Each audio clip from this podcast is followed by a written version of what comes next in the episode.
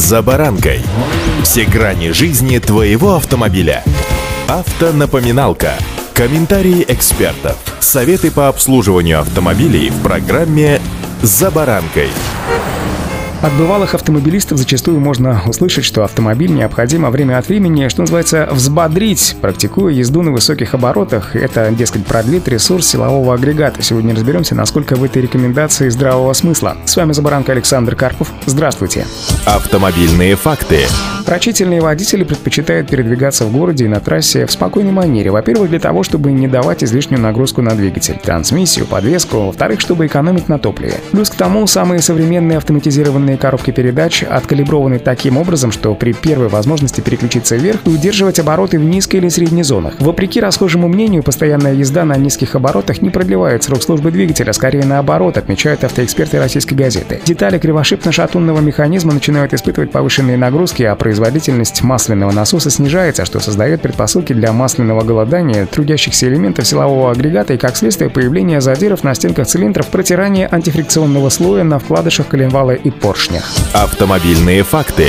Чтобы исключить такой нежелательный сценарий, двигатель время от времени следует хорошенько раскрутить. Но что значит это время от времени и хорошенько? Речь идет о поддержании оборотов коленвала на отметке в 4,5-5 тысяч оборотов в минуту на протяжении как минимум 30 минут во время движения движения на высоких скоростях. Проще всего для этого выехать на загородную трассу и переключиться на пониженную передачу, неважно, механика у вас или робот, автомат или вариатор, принудительно включаем третью или четвертую передачу и едем со скоростью в 100 км в час, обозначенное выше время. Какой эффект даст такая прожарка? Прежде всего, камеры сгорания и свечи зажигания будут достаточно эффективно очищаться от нагара. Кроме этого, из-за увеличения объема отработанных газов будут эффективнее прочищаться элементы турбокомпрессора. Вспомним также и об устройстве клапанного механизма ГРМ. Здесь все организовано таким образом, образом, чтобы клапаны при работе двигателя вращались и их износ, соответственно, был бы равномерным. Однако такое стабилизирующее вращение реализуется преимущественно на повышенных оборотах коленвала. Иными словами, если постоянно плестись в потоке и не нагружать силовой агрегат, то на торце клапана со временем появится выемка из-за давления толкателя. Если это произойдет при достижении повышенных оборотов, клапан уже не будет проворачиваться. Выступ на толкателе будет входить в выемку на торце клапана и не давать ему вращаться. Отсюда повышенный износ деталей и приближение капремонта. Кроме того, того, дав мотору, что называется, прожариться, вы можете решить такую нередкую проблему, как скопление влаги в поддоне картера двигателя в результате конденсации. Иными словами, давая мотору поработать на высоких оборотах, вы прожариваете также и масло, улучшая его эксплуатационные свойства. И влага, кстати, выпарится из масла в результате езды на высоких оборотах практически бесследно.